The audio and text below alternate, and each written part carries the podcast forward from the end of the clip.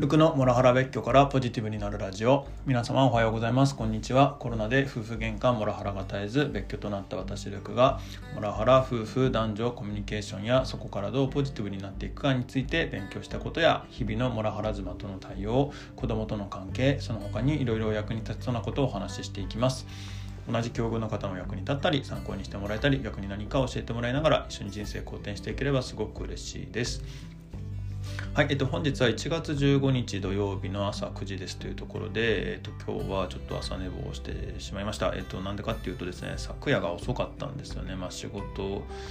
もあって、家帰ってきて、あ、ちょっと今日の朝のやつは今やっておかないと絶対に起きれないって思ったので、ちょっと昨日の夜は1時過ぎぐらいに寝たのかな。なので、ちょっとやっぱ朝が、やっぱ夜早く寝ないと、え朝早く起きれないなとはつくづく思いましたというところでございます。はい。で、まあ、今日は、えー、昨日の続きで、えー、結婚でよく後悔すること8選自分はどうだったかの後半っていうことをちょっとお話ししていければと思います。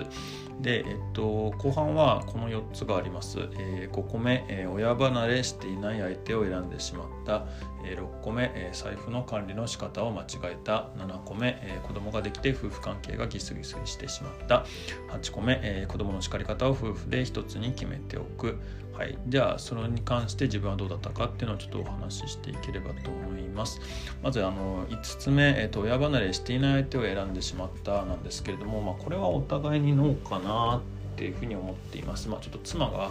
えーと、私のことをどう思っているかは知らないけれどっていうのはありますね。まあ、仲はいいとは思ってたとは思うんですけれども私のその仲がいい、えーと私の親と私が仲がいい状況をえー、親離れしてないとか頼ってるって、まあ、もしかしたら思ってたかもしれないなとは思いますが、はいえー、そんなこともありましたと。でで妻はまあ別に、あのー、むしろえっとなんですね。妻の実家と仲が良くなかったので、えー、そういう意味では親離れしてたっちゃしてたのかななんていうふうにも思いますがまあその今言ったその親と仲が悪い人実家と仲が悪い人を選んでしまったということにはちょっと後悔してるかもしれないなとは感じました。あの結構親の援助を借りれば済むのではと思う場面で全然借りないっていうところが起きていて、えー、なんかこんなに喧嘩してたらあの普通だったらもう実家に帰りますみたいなやつもえー、言ってもおかしくないんじゃないかっていうようなことも多々あったんですけれどもやっぱりそういうことはしない、まあ、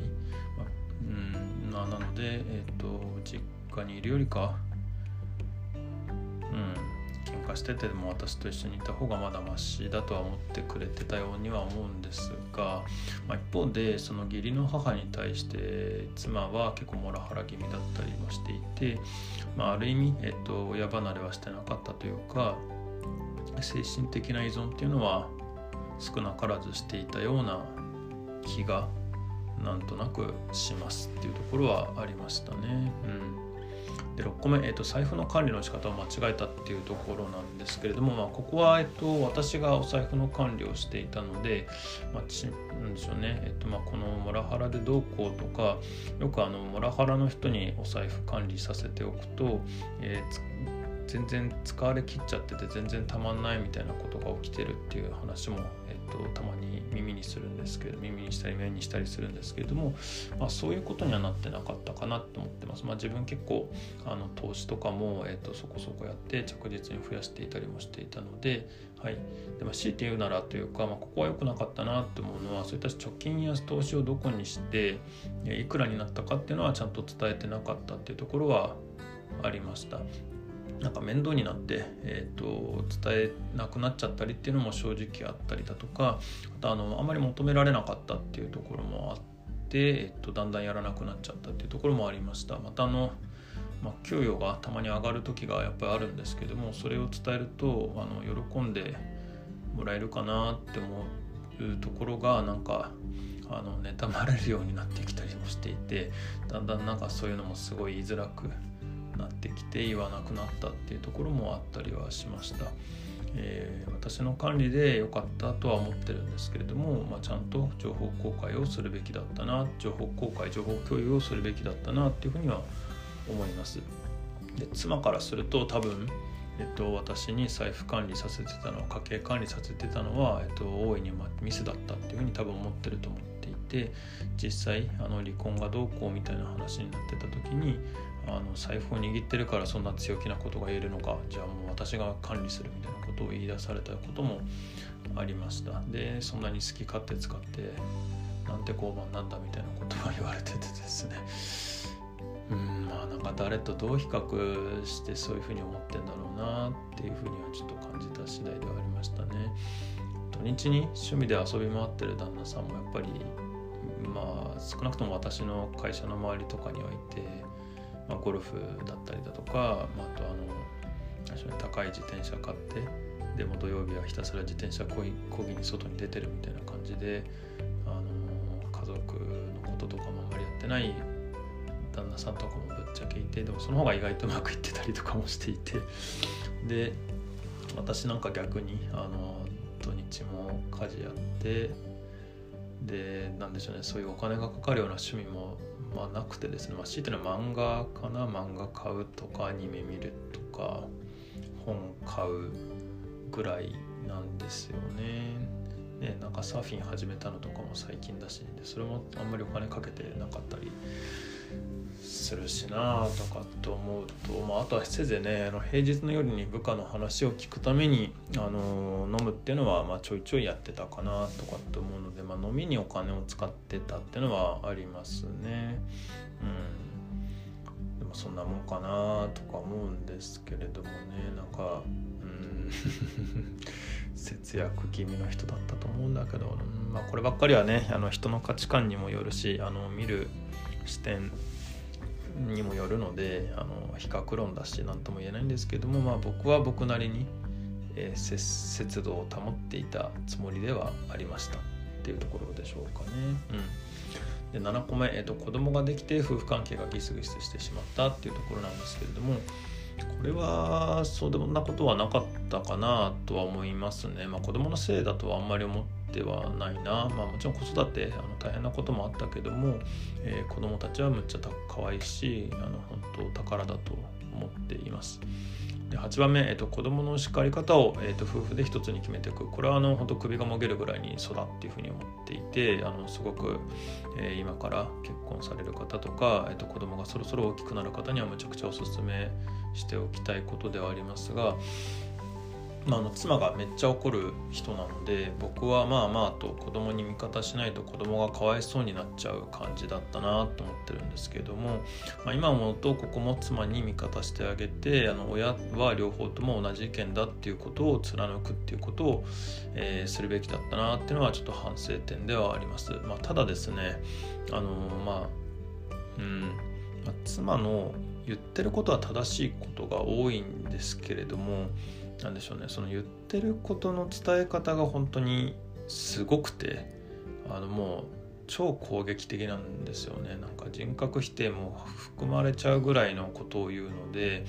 それはあの結構良くなくてあの便乗するのは子供がかわいそうすぎると思っててなので僕は結構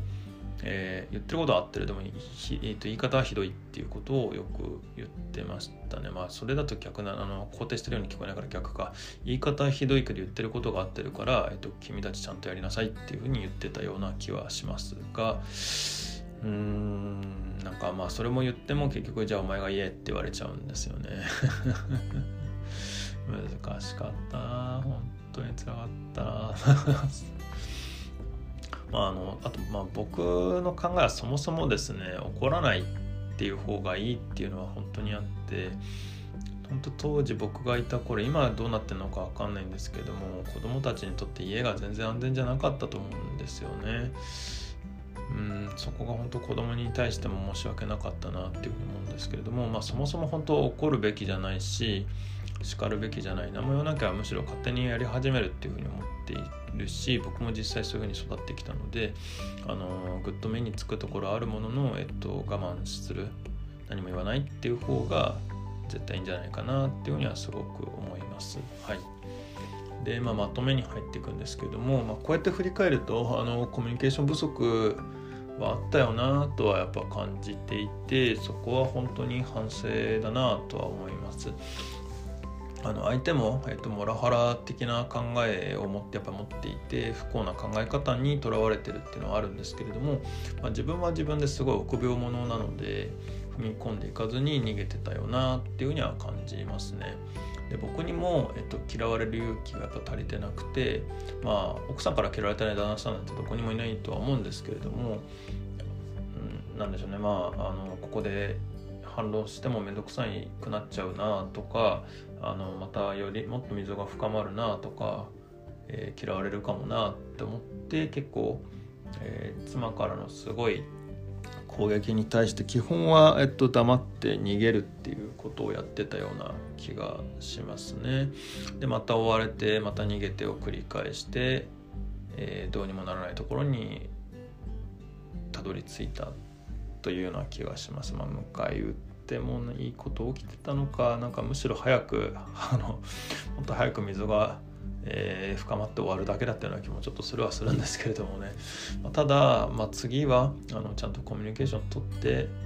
いきたいなっていうふうに思います。まあ、ちょっと次があるのかどうかは分かりませんがはい。というふうには感じた次第でございます。っていうところで本日の発信を終わりたいと思います、えー、何かご意見ご感想等ありましたらコメントやレターで教えていただけると幸いです。またこの話がためになったという方もぜひねフォローいただけると嬉しいです。みんなで人生好転させて幸せになっていきましょう。ルクでした。では。